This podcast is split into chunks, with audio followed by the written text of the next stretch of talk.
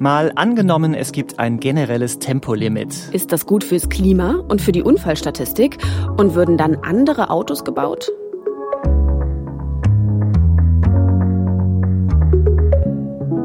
Ich bin Markus Sambale. Und mein Name ist Vera Wolfskämpf. Wir arbeiten hier im Team des ARD Hauptstadtstudios in Berlin und spielen jede Woche im Tagesschau-Podcast ein Zukunftsszenario durch. Und wir sind aus der Sommerpause zurück und freuen uns, dass wir wieder da sind. Und dass ihr dabei seid.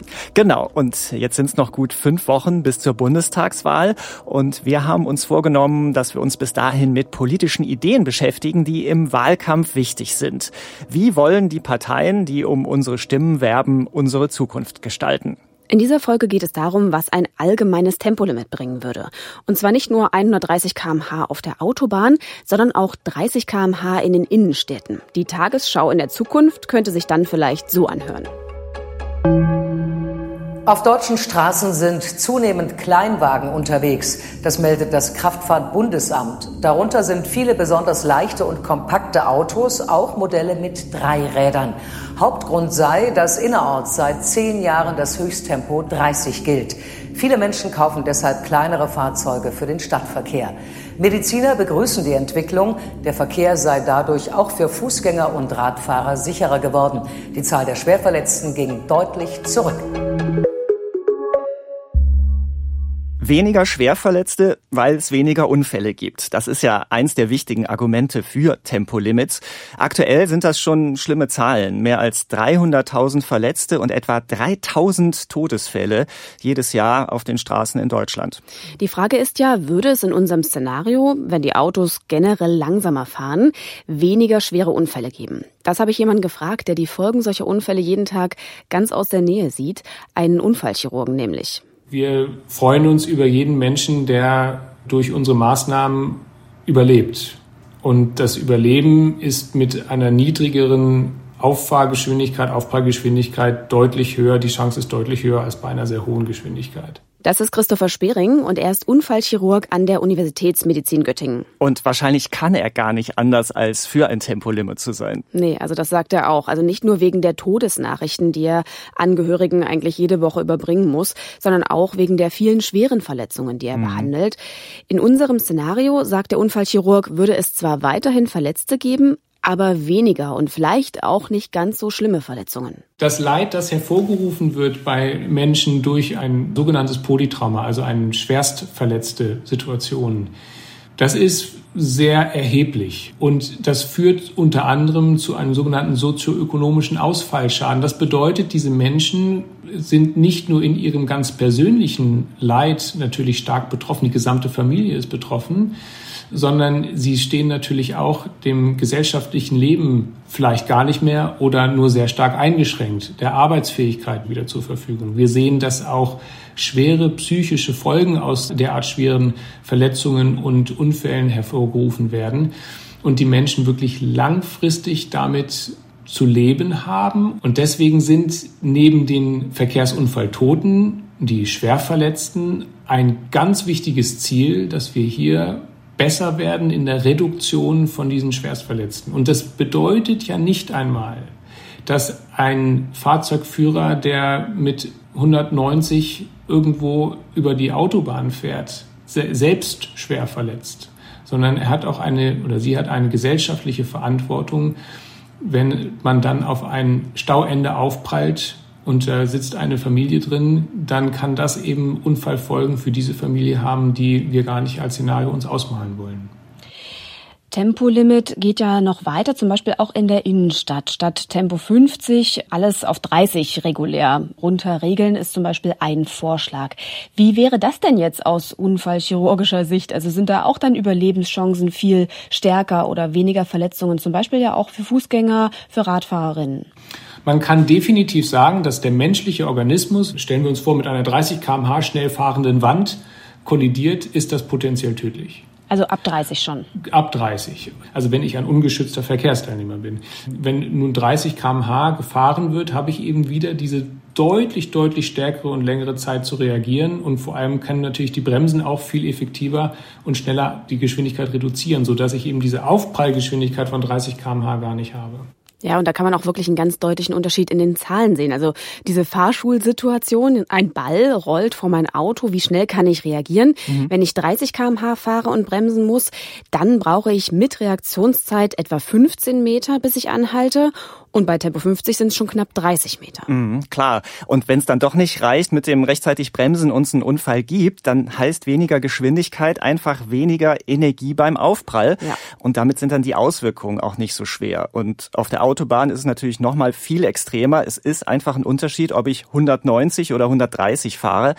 Aber in unserem Szenario, wie viele Unfälle weniger wären das denn konkret? Ja, das ist schwer zu sagen, weil eben viele andere Faktoren da auch immer reinspielen. Wie ist zum Beispiel die Sicht an dem Tag? Mhm. Wie viele Spuren sind es auf ähm, der Strecke? Wie viele andere sind auch mit unterwegs? Und eigentlich gibt's immer nur Untersuchungen, die sich dann auf einen bestimmten Ort beziehen, wie sich dort ein Tempolimit auswirkt. Und das ist dann eben nur für diese eine Situation richtig aussagekräftig und lässt sich nicht so einfach auf jede andere Straße übertragen. Ja, richtig. Aber der Spiegel, der hat mal eine Datenanalyse gemacht, was ein Tempolimit auf den Autobahnen bewirken könnte. Die haben mit Daten von 2017 gerechnet. Damals gab es 400 Tote auf den Autobahnen und mit Tempolimit wären es 140 Menschen weniger gewesen. Also ein Drittel weniger, mehr als ein Drittel weniger Tote. Das ist schon eine ganze Menge. Also wir merken, auf Autobahnen würde es wohl weniger Tote geben. Auch in der Stadt würde es zu mehr Sicherheit führen. Aber wo ja besonders viele schwere Unfälle passieren, das ist ja auf Landstraßen. Ja, deshalb gibt es da eben auch Ideen, die noch viel weitergehen. Der Deutsche Verkehrssicherheit Sicherheitsrat zum Beispiel, in dem auch der Unfallchirurg Christopher Spering Mitglied ist, der setzt langfristig auf die Vision Zero, mhm. also die Vision, Schwerverletzte und Tote im Straßenverkehr möglichst ganz zu vermeiden. Da geht es dann eben nicht nur um Tempolimits, sondern um alles Mögliche, was den Verkehr sicherer macht. Skandinavien ist da ein Vorbild, wo zum Beispiel auch auf Landstraßen die Gegenfahrbahnen voneinander getrennt werden. Mhm, ja, klar, die skandinavischen Länder mal wieder Vorreiter, vielleicht auch, weil es nicht so viele Straßen gibt, wo man sowas dann umsetzt setzen muss. Ja, und viel Platz vielleicht, aber nicht in allem ist das nur Skandinavien, die da vorangehen. Das gab nämlich auch in Deutschland ein Beispiel. 1983 hat mhm. nämlich eine deutsche Stadt die offiziell erste Tempo-30-Zone erfunden. Buxtehude. Buxtehude.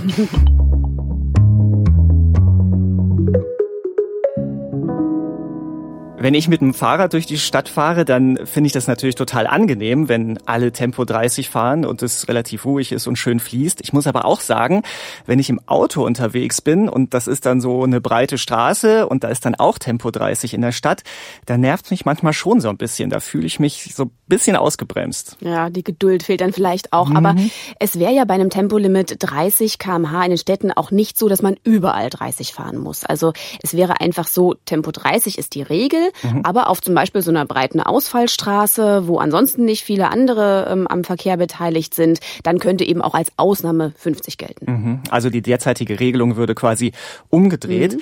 Auf Autobahnen ist das aber anders. Wer da von einem Tempolimit spricht, der will wirklich strikt 130.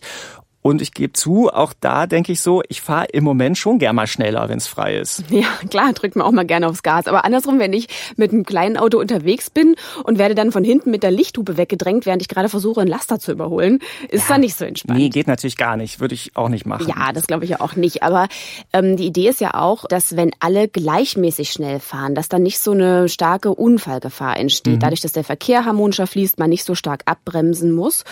Und, das muss man auch sagen, merkt man ja auch selbst schnell am Tank, wenn man nicht so schnell rast auf der Autobahn, dann verbraucht man auch nicht so viel Sprit. Und das spart dann auch nicht nur Geld, sondern ist auch gut für die Umwelt, weil ja weniger CO2 ausgestoßen wird. Eigentlich wissen wir das ja alle auch schon. Ja, nur wie viel würde es tatsächlich bringen? Also im Moment ist es so, dass auf den meisten Autobahnen, nämlich auf 70 Prozent der Strecken, kein dauerhaftes Tempolimit gilt.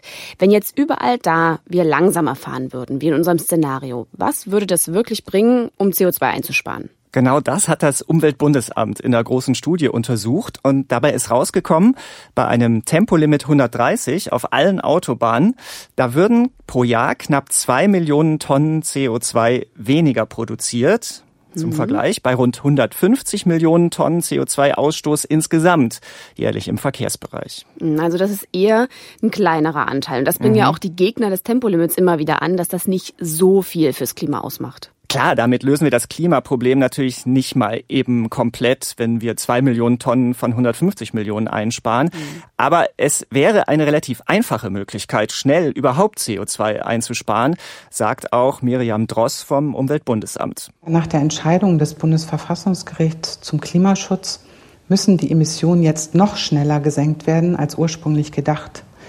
Dafür könnte ein Tempolimit einen guten Beitrag leisten weil es praktisch sofort wirkt. Gut, also Tempo 130 auf den Autobahnen bringt zumindest etwas. Mhm. Aber wie wäre es denn bei Tempo 30 in den Städten? Da wird es tatsächlich ziemlich tricky. Das lässt sich gar nicht so eindeutig sagen. Also Tempolimit 30 in Städten, dann würden Lkw auf jeden Fall weniger CO2 produzieren. Aber bei Autos, da hängt es auch viel davon ab, wie gut der Verkehr fließt. Also mhm. ob man oft bremst und wieder anfahren muss. Mhm. Und weil das so kompliziert ist, will das Umweltbundesamt das jetzt nochmal in einer Studie genauer untersuchen. Mhm. Aber du hast ja vorhin schon gesagt, wenn jetzt überall Tempo 30 gelten würde, würde man vielleicht vielleicht eher auch mal aufs Rad steigen. Ja, und das wäre so eine Art positiver Nebeneffekt, dass dann nämlich auch weniger CO2 in die Umwelt kommt, einfach weil Leute das Auto stehen lassen und stattdessen zu Fuß gehen oder Radfahren. Hm, so viel zum CO2, das ist ja das eine. Aber es geht ja auch um saubere Luft und um die Lärmbelastung. Ja, und wie es bei unserem Szenario da in unseren Städten aussieht,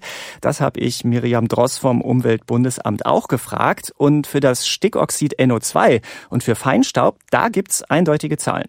In einer dreijährigen Messreihe in Berlin sank durch Tempo 30 der Beitrag des Verkehrs zur NO2-Konzentration ungefähr in der Luft um ein Drittel und der Feinstaubkonzentration um ein Fünftel. Auch bei den Schadstoffen ist es aber stark abhängig davon, wie die Autos gefahren werden. Also zum Beispiel, ob hier abgebremst und wieder angefahren wird. Das nennt man sozusagen Verflüssigung des Verkehrs. Darauf haben viele andere Maßnahmen auch einen Einfluss, wie Ampelschaltung und solche Maßnahmen.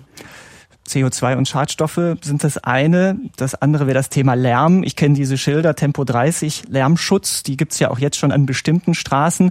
Wenn überall grundsätzlich Tempo 30 gefahren würde, wäre es dann leiser in unseren Städten? Auf jeden Fall. Tempo 30 führt zu ungefähr drei Dezibel Minderung des Schallpegels. Das entspricht so einer Minderung vom Gefühl her, als wenn nur die Hälfte der Fahrzeuge auf einer Straße fahren, als wenn sie sonst fahren würden. Also sozusagen die Wahrnehmung ist ungefähr, ähm, als wenn die Hälfte der Fahrzeuge fahren. Man kann auch sagen, Alltagsgespräche können an einer Straße wieder in normaler Lautstärke geführt werden. Mhm. Da kriegt man auch so ein Gefühl dafür, was das ausmacht. Was mir auch noch sehr wichtig ist, Menschen mit niedrigerem Einkommen wohnen öfter an stark befahrenen Straßen und sagen auch öfter, dass sie unter Verkehrslärm leiden. Das heißt, die Lärmreduzierung zum Beispiel durch Tempo 30 hat auch einen klaren sozialen Effekt. Hm. Wer sich leisten kann, sieht vielleicht eher in eine Rüge Wohngegend oder eben gleich raus aufs Land. Aber sag mal, wenn demnächst eh alle E-Autos fahren, dann erledigt sich das mit dem Lärm und dem CO2-Ausstoß doch sowieso. Ja, das ist auch ein Argument der Leute, die gegen Tempolimit sind. Aber auch bei Elektroautos wäre es ja eigentlich nicht schlecht, Energie zu sparen, zumal solange der Strom noch nicht komplett sauber produziert werden kann. Mhm. Eigentlich wollten wir auch mit dem Verband der Automobilindustrie sprechen, dem VDA. Der sieht nämlich ein generelles Tempolimit kritisch. Das hat leider nicht geklappt mit dem Interview, aber es gibt ein ausführliches Thesenpapier vom VDA. Das habe ich mir mal genau angeschaut. Und was spricht aus deren Sicht dagegen? Ein paar Argumente haben wir ja schon genannt, also dass es nicht so viel für den Klimaschutz bringt und dass es sich mit der Elektromobilität erübrigt, also weil E-Autos kaum CO2 oder Lärm produzieren.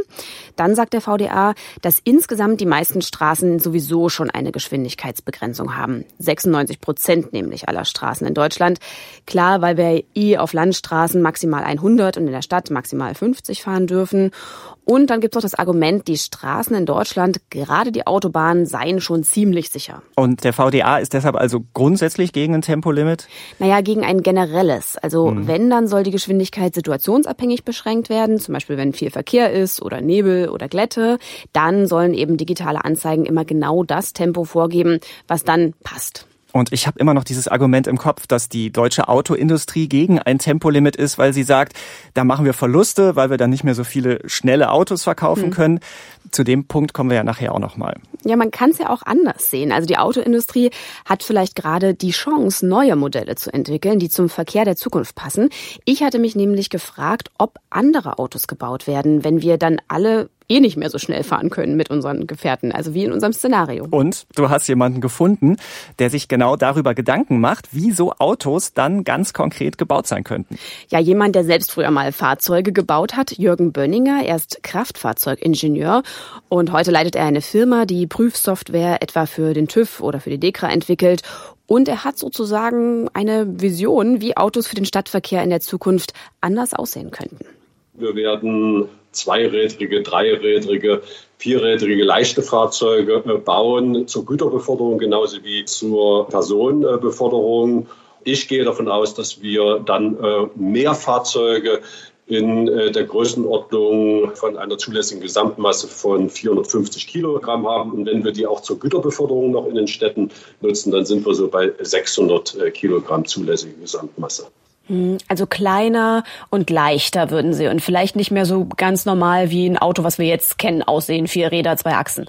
Zweiachsig wird es schon sein, aber vielleicht zwei Räder, drei Räder oder vier Räder, je nach Einsatz. Und sie werden schmaler werden. Wir werden also weniger Flächenverbrauch dann in den Städten äh, haben. Und äh, diese Fahrzeuge können auch äh, zusammengefügt werden. Es wird also auch neue Arten von Straßenbahnen, ich sage nur Gummibahnen geben, die viel schmaler sind, wo in ein Gefäß vielleicht nur zwei oder vier Passagiere gehen, die dann sich elektronisch an ein anderes Fahrzeug ankoppeln von der Haltestelle aus, sich dann in den Zug einreihen und dann fährt wieder eins raus auf die Haltestelle. Und wir werden vor allen Dingen wesentlich weniger Belastung in den Städten dann haben. Also vor allen Dingen der Flächenverbrauch heute von den stehenden Fahrzeugen ist viel zu hoch.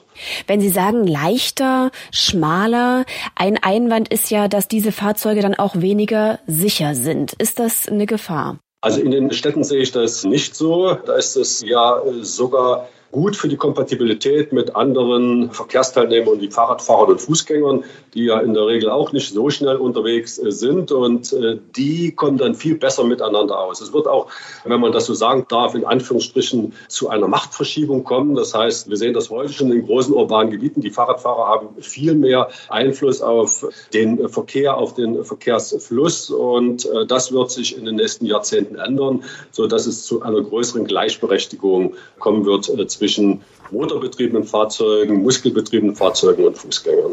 Finde ich ja ganz spannend, dass sich Autos, mit denen wir in der Stadt fahren, also verändern könnten mhm. durch so ein allgemeines Tempolimit, weil wir dann eh alle langsamer fahren.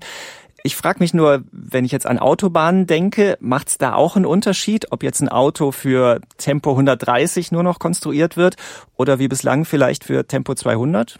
Nein, das sagt ganz klar auch der Fahrzeugingenieur Jürgen Bönninger, weil es eben die gleiche Sicherheit braucht. Mit den Bremsen, mit den Sensoren, auch den elektronischen Assistenzsystemen und auch was das Fahrwerk angeht oder die Airbags.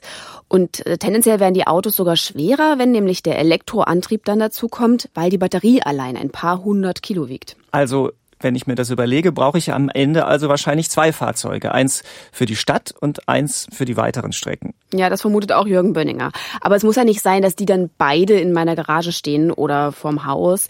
Vielleicht gibt's dann einfach mehr Leihfahrzeuge. Oder wenn es in der Stadt mehr wie ein öffentlicher Nahverkehr funktioniert, reicht vielleicht auch ein Abo. Und Stichwort öffentlicher Nahverkehr. Das ist auch eine Aufgabe für die Stadtplanung der Zukunft. Denn wenn Tempo 30 dann auch für Busse gilt, dann bräuchten bräuchten die natürlich länger für eine Strecke und es müssten mehr Busse fahren, damit die Anbindung weiter gut bleibt. Ja, oder es braucht eben eigene Spuren für Busse und Bahnen, damit die schneller fahren können und das dann eben auch entsprechend sicherer und attraktiver ist. Wenn ihr mehr hören wollt zum Thema Nahverkehr der Zukunft, übrigens, in den nächsten Wochen haben wir auch dazu noch eine extra Folge für euch. Mal angenommen, der öffentliche Nahverkehr ist kostenlos.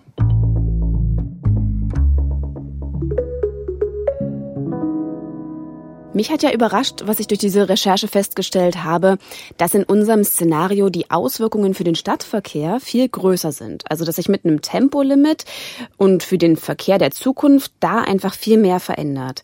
Weil es vielleicht auch gerade in der Stadt eben so dicht ist. Also, so viele sind unterwegs, mhm. so viele wohnen direkt da. Auf den Autobahnen sieht das ja wahrscheinlich in Zukunft nicht so viel anders aus, ob wir jetzt nun schneller oder langsamer fahren. Mhm. Und trotzdem, interessanterweise, dreht sich die Debatte um Tempolimits ganz oft um das Schnellfahren auf Autobahnen. Hm. Ja, man kennt ja auch diesen Spruch freie Fahrt für freie Bürger. Mhm. Der ist übrigens vom ADAC aus den 70er Jahren.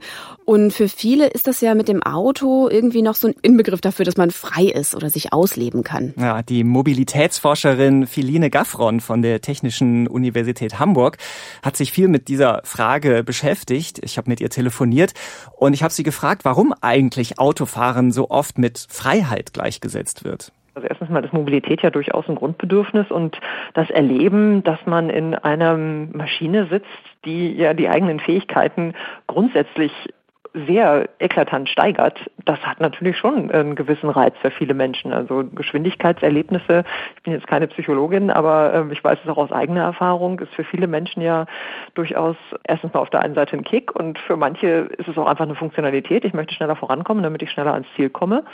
Und das wird dann mit persönlicher Freiheit gleichgesetzt und das wird ja auch ganz stark befeuert. Also ich meine, wenn man sich Autowerbung anguckt, weiß man ja, es steht niemals ein Auto im Stau, weder in der Stadt noch auf der offenen Landstraße. Das sind alles immer blühende Landschaften mit freien Straßen, auf denen man dann mit diesen Gefährten unterwegs sein kann. Und äh, das wird uns ja somit auch von allen Seiten suggeriert. Und Philine Gaffron sagt dabei auch ganz klar, Freiheit endet eben da, wo die Freiheit des anderen anfängt. Also man darf natürlich nie anderen schaden und das ist, wenn man sehr schnell fährt, eben nie ausgeschlossen.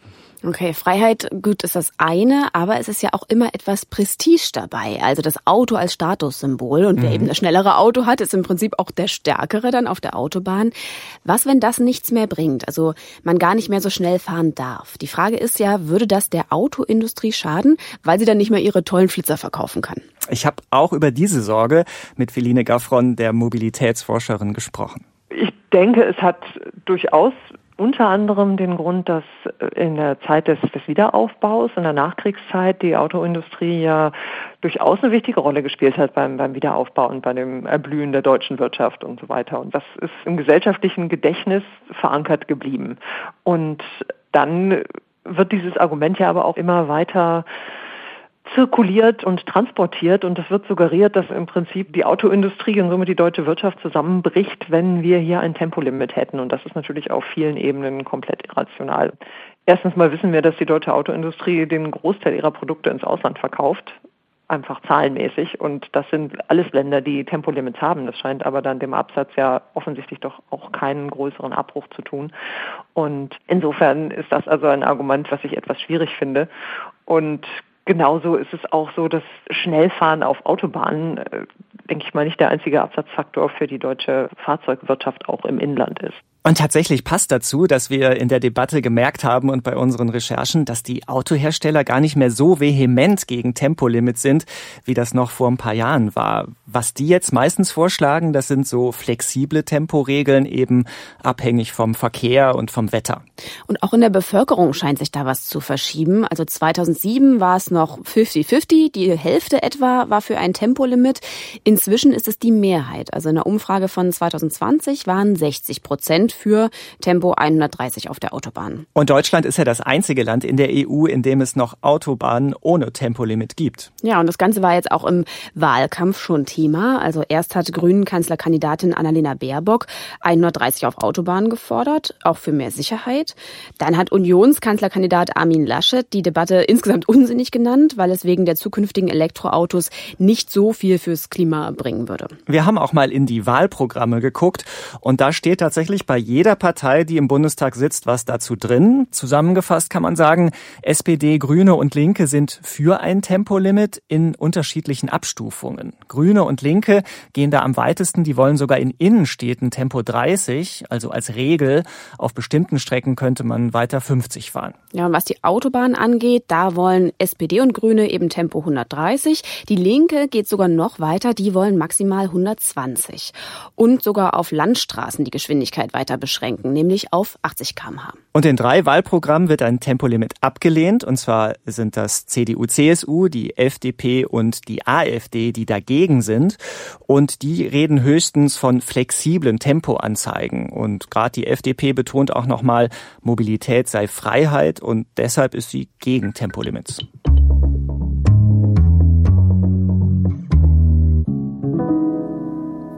Das dazu, wie die Parteien die Zukunft sehen. Und wir gucken jetzt nochmal auf unser Szenario, was wir an positiven und negativen Aspekten gehört haben. Fassen wir doch nochmal zusammen, Vera, wenn es auf allen Straßen in Deutschland ein Tempolimit geben würde.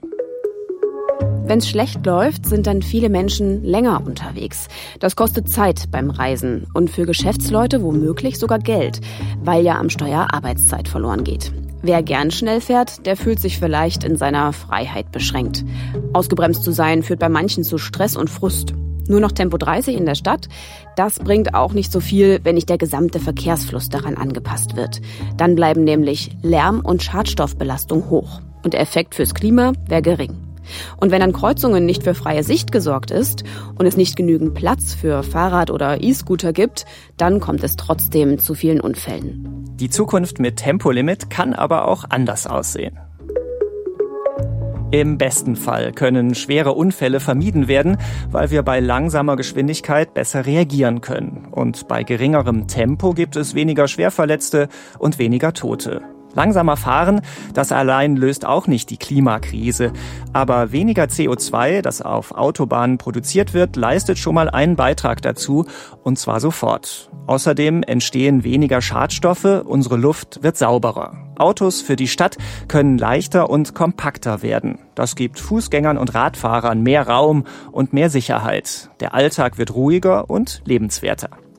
So, das war die erste Folge in unserer Bundestagswahlserie. Und wir widmen uns noch mehr politischen Ideen für die Zukunft, die im Wahlkampf wichtig sind. Mhm. Nächste Woche geht es darum, wie junge Menschen auch zukünftig noch gut Rente kriegen. Zum Beispiel mit Aktien. Wenn ihr noch Ideen habt oder Kritik, wir freuen uns wie immer über Feedback an mal angenommen at tagesschau.de. Ja, und schön, dass ihr heute dabei wart. Danke fürs Zuhören. Tschüss.